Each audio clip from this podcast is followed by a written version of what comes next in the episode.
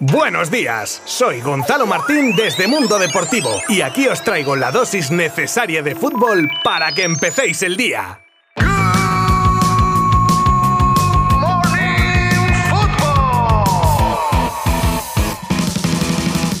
Hola amigas, hola amigos. Pues ya estamos en junio. Ayer, como quien dice, estábamos a tope con el mercado invernal y en un abrir y cerrar de ojos, todas las competiciones domésticas terminadas y en pleno apogeo ya del mercado estival. ¿Cómo pasa el tiempo? Y aquí seguimos, ¿eh? Puntuales de lunes a viernes a nuestra cita con todos vosotros para acercaros lo último y más destacado del mundo del fútbol. Ese es nuestro compromiso. Y hoy tenemos un miércoles en el que hablaremos de cifras en el Barça y la respuesta de la porta a las palabras de Tebas, el inicio de las negociaciones por Marcos Alonso, de nuevo Chuameni y el Real Madrid, detalles de la final de Champions que igual no conocíais, el posible candidato a ocupar el banquillo del Valencia, tendremos también fútbol femenino y un montón de cosas más, como siempre. Os habla Gonzalo Martín desde Mundo Deportivo. ¡Comenzamos!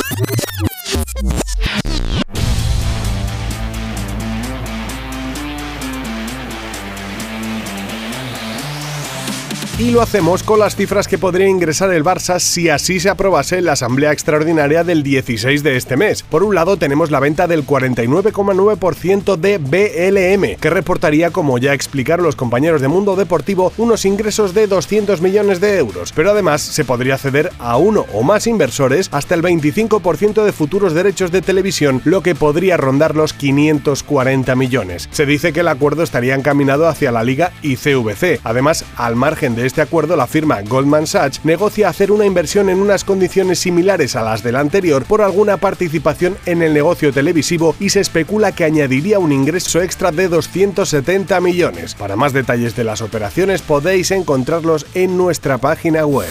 Y con todo esto de las cifras, tenemos las palabras de Tebas sobre la situación económica y también de fichajes del Barça, algo a lo que la respuesta de Laporta no se ha hecho esperar y dice que Tebas se abstenga de comentarios sobre si el club catalán puede o no fichar porque perjudica los intereses del club. Además señala que de hacer esos comentarios de forma involuntaria sería una prueba de incontinencia verbal y afán de protagonismo, mientras que los tacha de inadmisibles en caso de hacerlos de manera voluntaria. A la espera del lunes, como os contaba ayer, de saber las condiciones en la negociación por Marcos Alonso con la llegada de la nueva propiedad al Chelsea, sus agentes ya están en conversaciones con Marina Granovskia, directora del equipo inglés que seguirá en su cargo a pesar de los nuevos propietarios. Bueno, oye, pues lo que viene siendo avanzar un poco el terreno, ¿no? Porque el Chelsea no regalará tampoco al español, al que recordamos que le queda un año de contrato. De nuevo sale nombre de Chouameni vinculado con el Real Madrid. Tras tener que ceder el Mónaco en su empeño de sacar la cláusula por el centrocampista, desde Francia aseguran que el Madrid ha ofrecido 80 millones bonus incluidos, pero que el equipo monegasco querría llegar sí o sí a los 100 bonus incluidos también. De momento, habiendo acuerdo entre jugador y Real Madrid, las negociaciones entre ambos clubes continúan. Los problemas de seguridad antes del inicio de la final de Champions que provocaron incidentes y el retraso del inicio del partido en más de media hora siguen trayendo cola. Hasta 77 detenidos dentro de una marabunta de 35.000 personas que fueron al estadio sin entrada o con una entrada falsificada. El lado más negativo aún, más que nada por afectar a gente que no hizo nada malo y sufrió daños colaterales, fueron los 2.700 hinchas que sí llevaban entrada pero que no pudieron acceder a ver el encuentro. Y estos hechos también nos dejan sorprendentes de un exministro francés y una periodista en televisión cuando ponían de responsable de todo lo ocurrido a Karim Benzema. Sí, sí, habéis oído bien.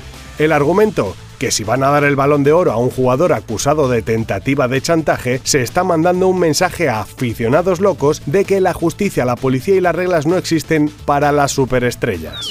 Según Tuto Mercado, un mítico como Genaro Gatuso estaría en Singapur con Jorge Méndez, su representante, para reunirse con Peter Lim, propietario del Valencia, con el objetivo de llegar a ser el nuevo entrenador Che. Es más, desde dicha web aseguran un acuerdo ya entre las partes al que le faltarían unos pocos detalles. Otro posible fichaje, al parecer muy encarrilado también, sería en este caso el de una de las perlas de la Liga Iberdrola de fútbol femenino, la jugadora del Madrid Club de Fútbol Femenino, Vicky López, por el Barça. La jugadora de 15 años habría decidido querer vestir de azulgrana a pesar del interés también del Real Madrid y de la Juve. Para quien no la conozca, es la jugadora más joven de la historia en debutar en la máxima categoría del fútbol femenino nacional y de acabar fichando por el Barça en principio lo haría para el B en la categoría Reto Iberdrola. Todo encarrilado, aunque no cerrado de momento.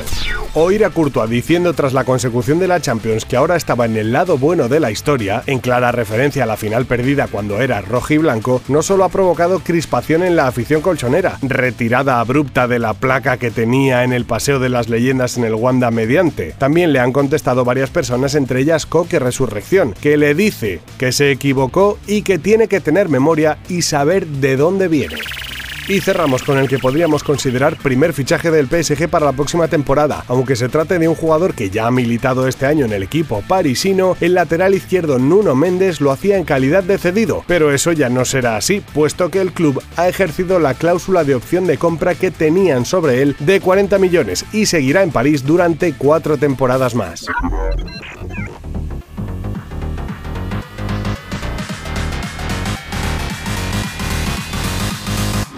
Pues aquí me despido. Os agradezco como siempre vuestra compañía un día más y nada, que no os olvidéis que mañana volvemos con muchas más noticias. Además comienzan hoy los playoffs de la Liga Smart Bank y comienza la Nations League. Bueno, y también hay un partido de clasificación para el Mundial. Os recuerdo que todo esto lo podréis seguir desde mundodeportivo.com.